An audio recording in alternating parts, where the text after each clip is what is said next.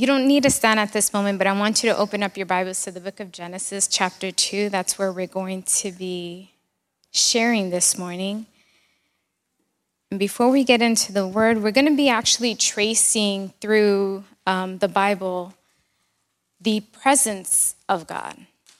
And so we're going to actually start, or we're going to begin in the book of Genesis, and we're actually going to be calling attention to when the presence of God was either revealed or present or demonstrated. And today we're going to be looking at the presence of God in the Garden of Eden.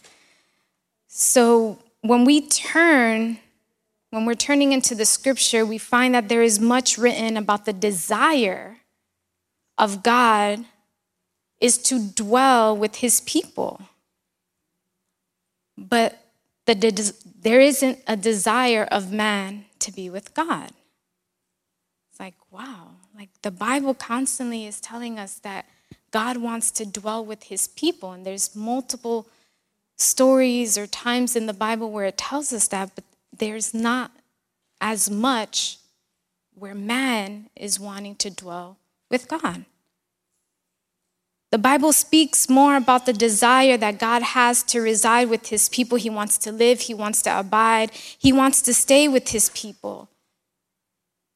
Talks about it more than his people actually yearn or crave or ache or hunger or thirst for him. That's pretty intense. We owe it all to him, and we do not crave to spend time with him. And when we go to the scripture, the God that many of us put away, the God that many of us push away, the God that many don't seem to care of is the same God that the Bible shows us has a great amount of passion to dwell in the midst of his people. He not only wants to dwell or reside with his people, but God wants his presence to be palpable. He wants his presence to be manifested in his people. He wants his presence, his presence to be evident. This is the passion of God. His desire is to dwell with his children and for his presence to be revealed to them. And the scripture shows us that God's passion is to be with his people. So I ask if this is his main focus, then what is ours? What is our main focus? As Christian, what is our main focus? From what we pull when reading various stories, the events, he's looking for a relationship with his people. What are people looking for? We should be in a daily search for the presence of God. We should be in a daily search for the manifestation of His presence.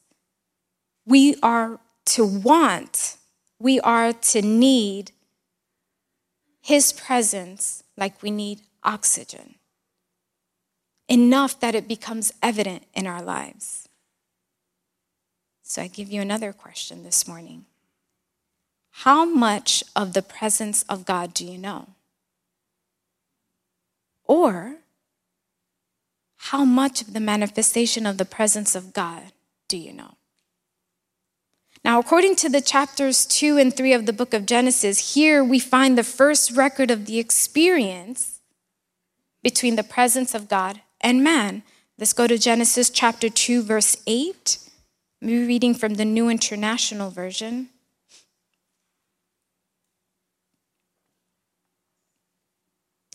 Genesis chapter 2, verse 8 reads Now the Lord God had planted a garden in the east in Eden, and there he put the man he had formed. Now, according to this verse, God placed a man in a garden in the east in Eden. Now, if we go to the book of Ezekiel, chapter 28, verse 13, just the first part of that, it says, You were in Eden, the garden of God, every precious stone adorned you. This tells us that the Eden, that Eden is the garden of God. Now we can understand that this was a garden made by God for man or for Adam to enjoy. But when we want to, or when we look at the word Eden, what does it mean? Now, when I looked it up, Eden is associated with the Hebrew word for pleasure, which means to luxuriate or to delight. So we have an idea of what Eden is about. But when we go to the book of Psalms, chapter 16, verse 11, the psalmist tells us, You make known to me the path of life. You will fill me with joy in your presence, with eternal pleasures at your right hand. So remember, in the garden, there stood a tree of life. So the definition we can give to this garden of God is Eden is to bask or to delight, to savor, to enjoy in the presence of God. And we can see a similarity or likeness in the book of Isaiah, chapter 51, verse 3, where it tells us, The Lord will surely comfort Zion and will look with compassion on all her ruins. He will make her deserts like Eden, her wastelands like the garden of the Lord. Joy and gladness will be found in her, thanksgiving and the sound of singing. So, what we can find in Eden is what it tells us here in the book of Isaiah joy and gladness will be found in her, thanksgiving and the sound of singing. See, Eden was a place where man could have an encounter with God. And that is the title of today's sermon Your Eden. See, the Eden, it was to be Adam's personal, intimate retreat in which the first man and woman met God. And for that reason, Eden was called paradise. And this morning, I'm going to be giving you a bunch of questions. So I have a couple more. Do you have a place you call paradise? Do you have a place in which you can actually retreat to? Are you able to have a personal, intimate, and private gathering with the Lord? Do you have an Eden?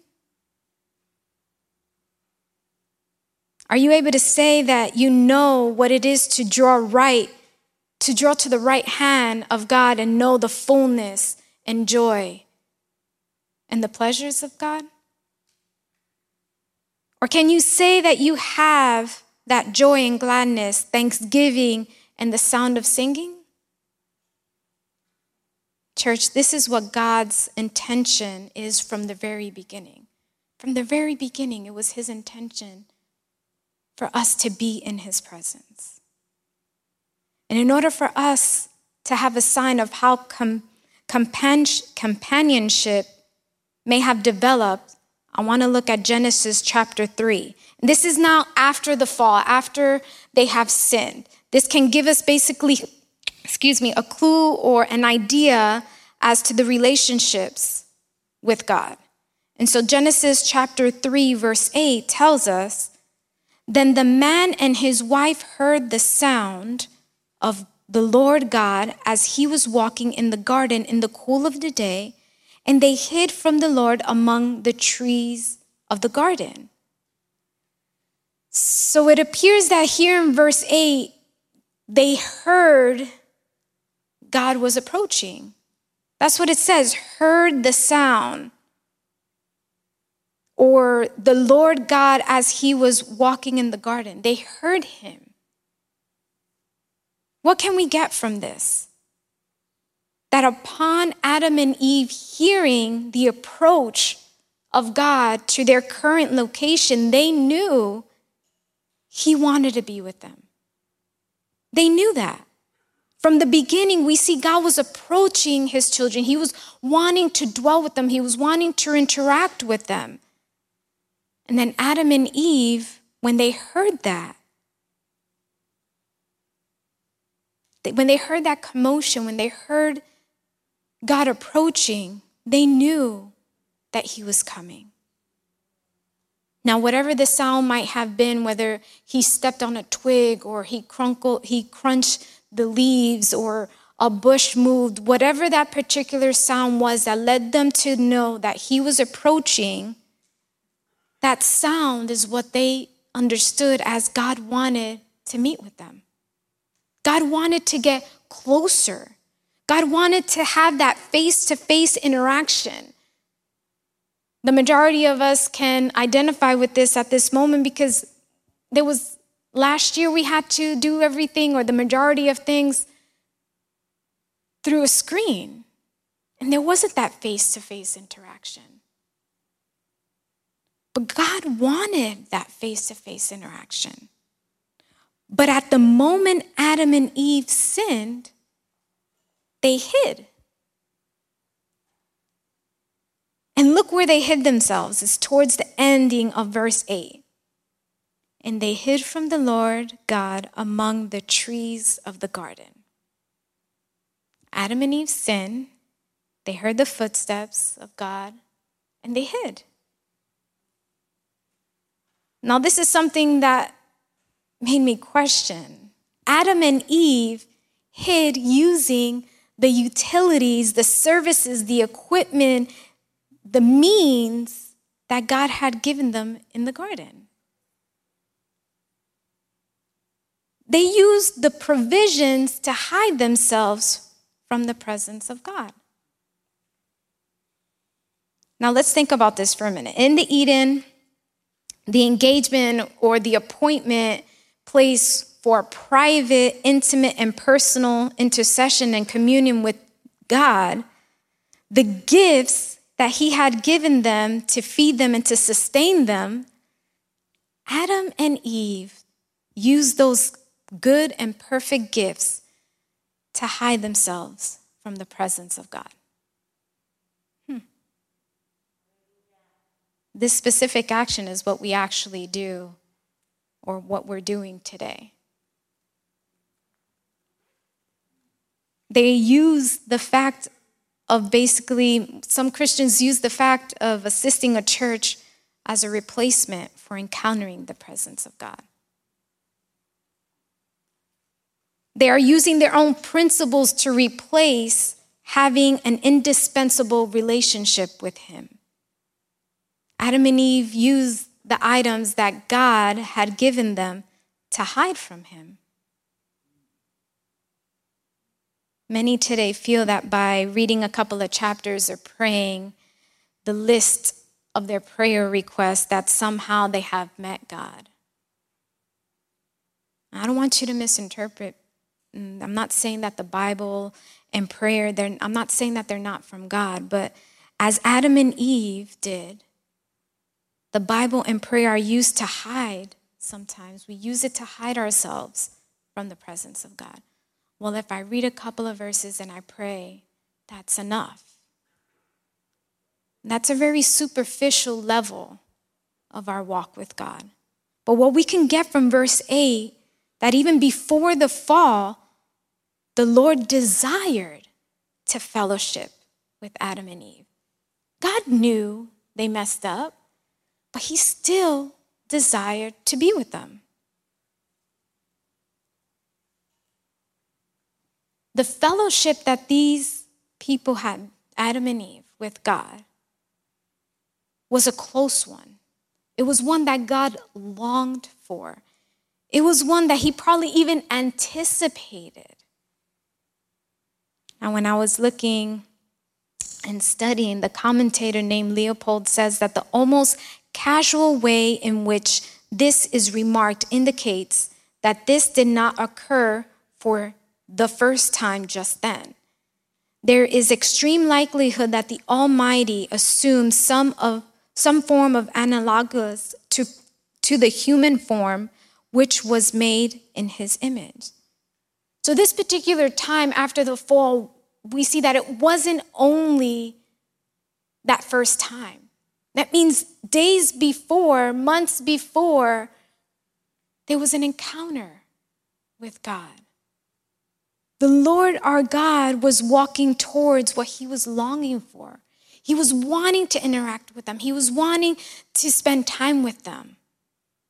Here, this indicates to us that at this moment, it was the pre incarnate manifestation of Jesus, the Word of God, who was with God and was God from the very beginning.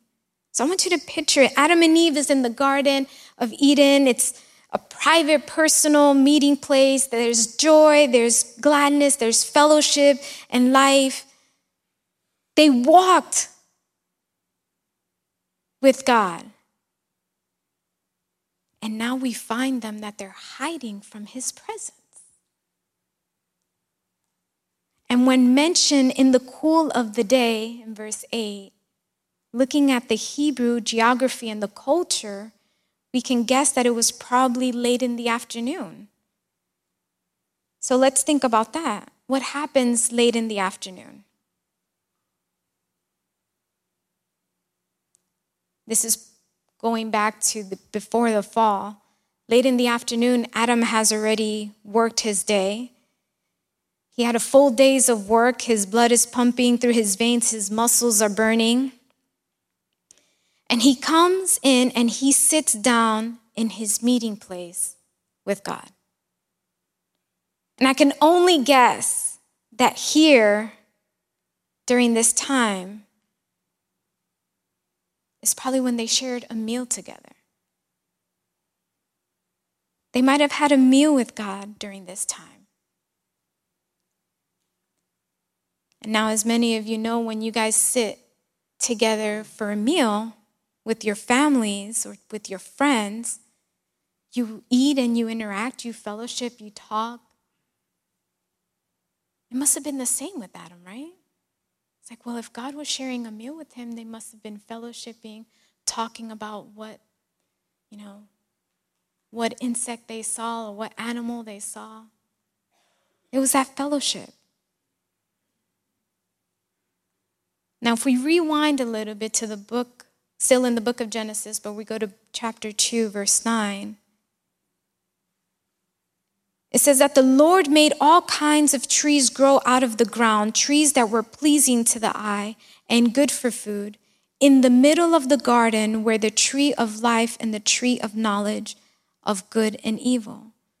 Now, out of all the trees that God had made, two of them seemed to be of actual importance over the others. And the message that God is telling us from the beginning is that mankind or man has a choice to pick between his presence or themselves. And for this reason, these two trees, the tree of life and the tree of knowledge of good and evil, they're important. They were more important than the apple tree, the apple tree, the lemon tree.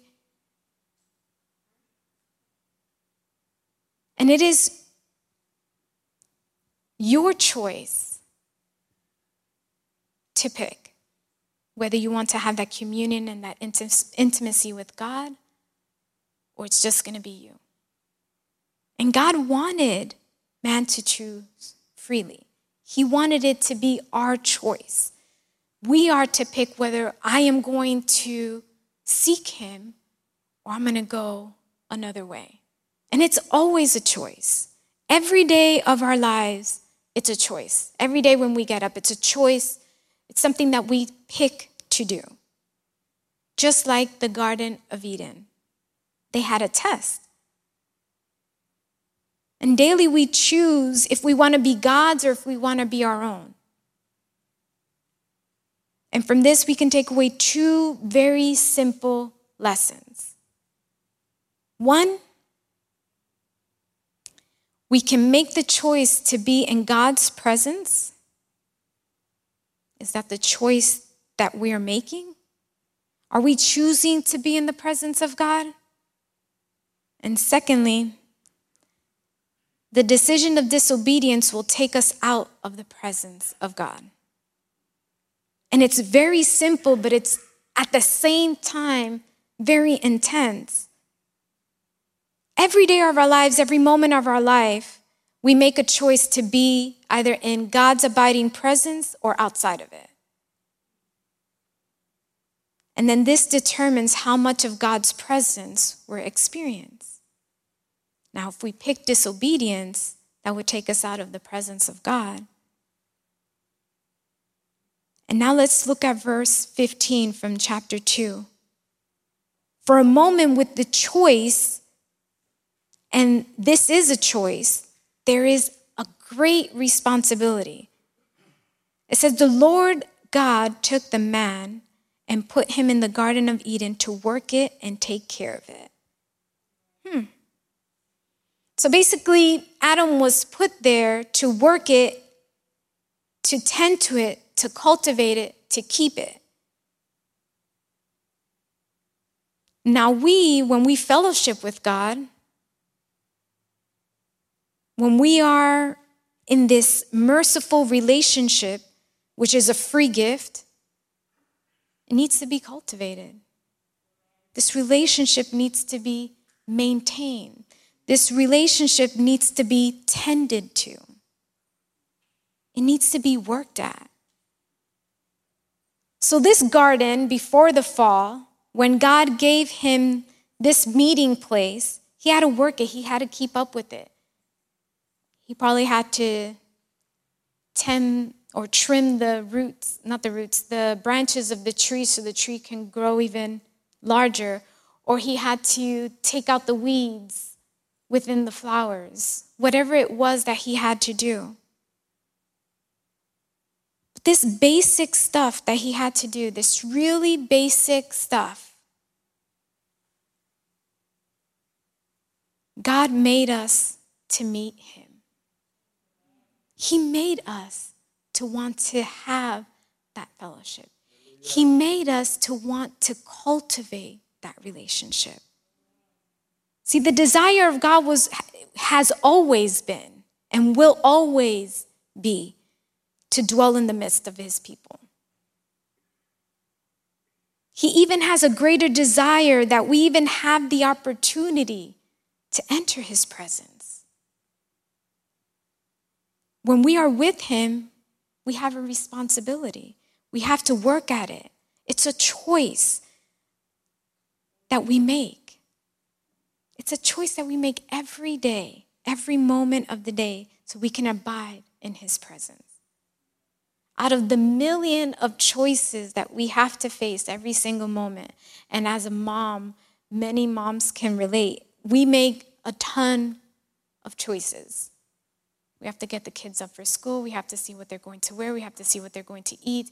We have to see how they're going to get to school. We have to see what happens after school because there's sports or there's recreational stuff afterwards. And then we have to figure out what we're going to make for dinner because that's never an easy decision. It's never an easy decision.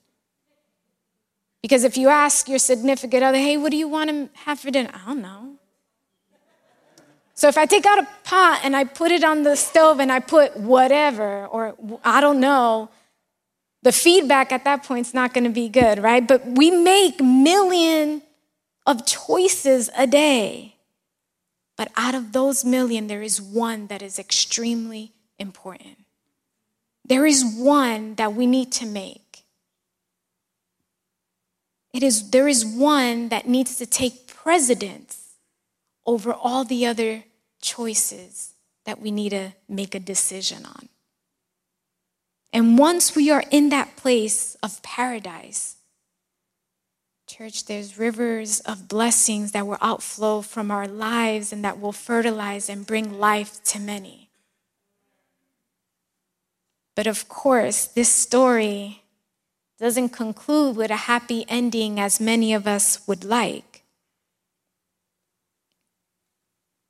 And so Adam and Eve chose disobedience. And there was a consequence to Adam's choice. And the reason why I'm saying Adam's choice is because Adam was created first and God created, God made time for him and he dedicated time for him. So when he made Adam, he made Adam as the foundation to the household. So we know the story that Eve is the one that ate from the fruit and then had her husband eat. But it was Adam's responsibility to lead that household. So it was his choice. And after they heard that God was coming, they hid. And then in verse 9, we see that God asks, Where are you? God asked, Where are you? Like, God, really? You're going to ask, where are, where are we? I mean, you know everything. Come on. You know where we are. You know what happened. But see, this question, where are you? It wasn't a question of location, it was a question of position. See, Adam had abandoned his role. He had abandoned his calling. He had abandoned his, his position. This, excuse me, this question, where are you, was a question of positioning and not a question of where he was physically at. Adam was the first who was held responsible. But and then he answers in verse 10.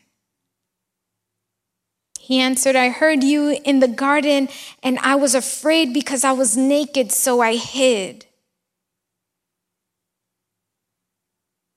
When looking at the commentary from Donald Grey Barnhouse, he says, It is more than probable that they were clothed in light before the fall, and when they sinned, the light went out. So Adam and Eve fellowshipping or having that fellowship with God, they had the light.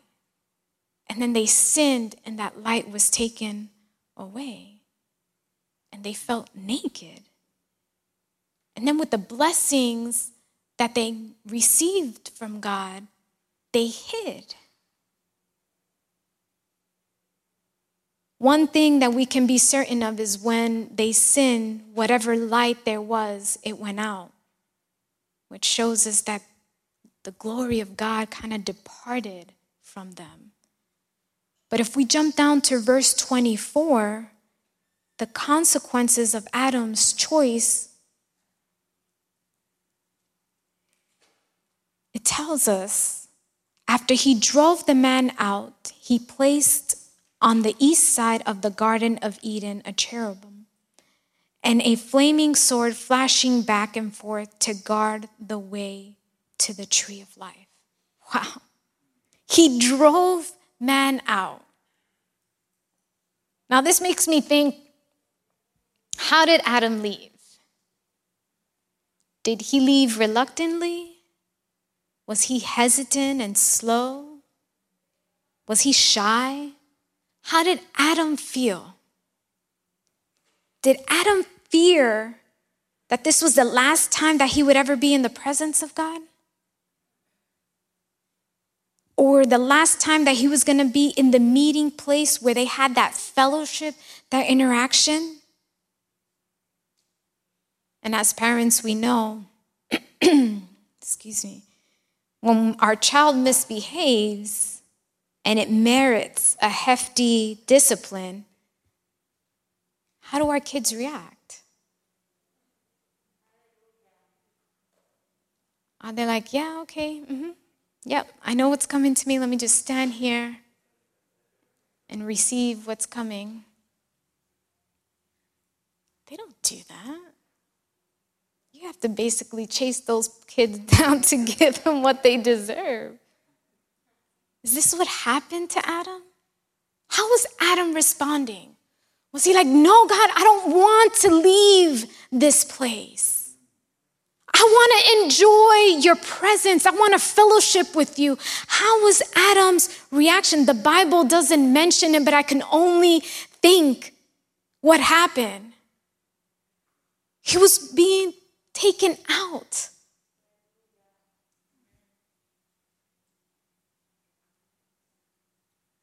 After the Lord drove the man out, he did something. He placed on the east side of the garden, the, cher- of the Garden of Eden, the cherubim and the flaming sword flashing back and forth to guard the way to the tree of life. Now, when looking at the Bible, the word tells us that this cherubim, they're always associated with the presence and the glory of God. And here we can see that God now driving man out of the meeting place, the Eden, the paradise. What does he do? He marks it. With the cherubim, he marks it on earth's God's meeting place with man, and he puts as a witness of his visible presence. And by this verse, we can gather that when men fell, or when man fell, God did not destroy Eden. Is that not interesting? Like, he didn't destroy it. He did not do anything. He did not throw the weed eater. He didn't do nothing of that. He didn't pull out the trees. He didn't mess anything up. He just put an angel there to mark that that was the meeting place with man. But man was separated from his presence and would be forever separated from that intimacy unless there was a redemption price that be paid. But what we need to notice is that God didn't destroy this Eden, and what he did was that he left it to the effects of the course of sin. So some of you might be like, God made Adam and told him and put him in the Eden to work it, to cultivate it, to tend to it, right? So God didn't shut down Eden, Eden deteriorated because of neglect. Eden declined and decayed because the lack of responsibility. This is how Eden is deteriorating today. Because of neglect of the people of God, the same people of whom he wishes to dwell with. This is why Jesus came. This is why Christ came. This is why the one, perhaps, whom Adam and Eve walked with in that cool breeze, the breath of that late evening, whom they talked with and dined with. This is why he took it upon himself to become human to redeem us. He came to redeem us, to pay that price, because what God tried to do in the beginning failed. See, praise God for our salvation. It's something we need to do. We need to praise Him because we were delivered. We had that deliverance from hell. This great redemption plan that God has purposed has always been in his heart. That's what he wanted. It's what he wants. That we should know him and know him through his word, through his son, through the gospel, that we have imparted to us by the grace of the Spirit. And more than that, we have redemption. We have something that Adam never knew. And with this, I'm closing. I want you to grasp this. We can know God better than Adam ever did or ever could. Do you believe that? Do you really believe it? We've seen how God met with him. We've seen the relationship, the intimacy, how casual and in a natural way that they would hear God walking towards them and they would know that God wanted to be with them. And all because the Lord Jesus, the same one, I need you to get this, he wept in a garden in the book of John chapter 19 tells us that he was crucified in the garden. The Bible also tells us that he was laid in a garden in his tomb, and all of this, which prompted that he broke the bands of death, of hell, the grave, and the sin, in the garden. He redeemed us. This was all done in order to reverse everything that was done in the original garden. And why? So that we can again know the paradise of God in every day of our lives. See, God longs to fellowship intimately with his people. See, this has been the objective since the beginning. And I want to tell you that the tree of life is still available to us today. Because if we go to the book of Revelations, chapter 2, verses 2 through 4, it is written to the church of Ephesus. They were a church that was loveless. And it says, I know your works, your labor, your patience, and that you cannot bear those who are evil. And you have tested those who say they are apostles and are not, and have found them liars. And you have preserved and have patience and have labored for my name's sake and have not become weary. Nevertheless, I have this against you that you have left your first love. See, he commends them in verse 2, and they are very active and they're great laborers for the kingdom of God. And that's not a bad thing. But the bad thing is, is that they lost their meeting place with God. They lost their communion. They lost their intimacy. They had lost that abiding presence of Christ in their everyday life.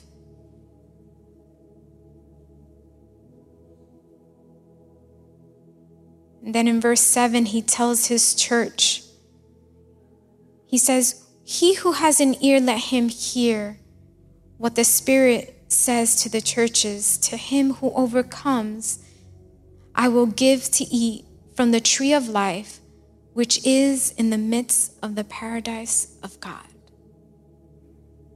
See, this does, this does have a future application, but reading this, I know that wherever God is, there is paradise. For many, paradise is a tropical island. For others, paradise is being able to finish their book. Or for others, it might be enjoying a day off. But church paradise is being in the midst of God. It's experience his abiding presence. It's knowing that we are able to eat of the tree of life. It's that manna that the people of Israel once ate. So, how is your Eden? Are you tending to it? Are you cultivating it? I want to ask you to stand. Are the conditions of your Eden acceptable? Or is your Eden deteriorating because of your neglect? See, when a person eats acidic or sugary foods and they don't take care of their teeth over time, their teeth decay and they rot. And in order for that not to happen, they have to maintain a healthy routine. So, not sure how many of you here today has an Eden that has been neglected. But I tell you to allow this place this morning to become your Eden. The presence of God is here from the moment we arrive, He's here waiting for us. Like I mentioned earlier, it's a choice that we pick. See, the devil did not tempt Adam and Eve to steal, to kill, to commit adultery. He tempted them to choose to live independently from God. Church, let's pray, sing, and worship and allow this time to fellowship with Him, to enter into His presence, to be able to cultivate, to be able to tend to that paradise, tend to your Eden, enter the meeting place that God longs for you.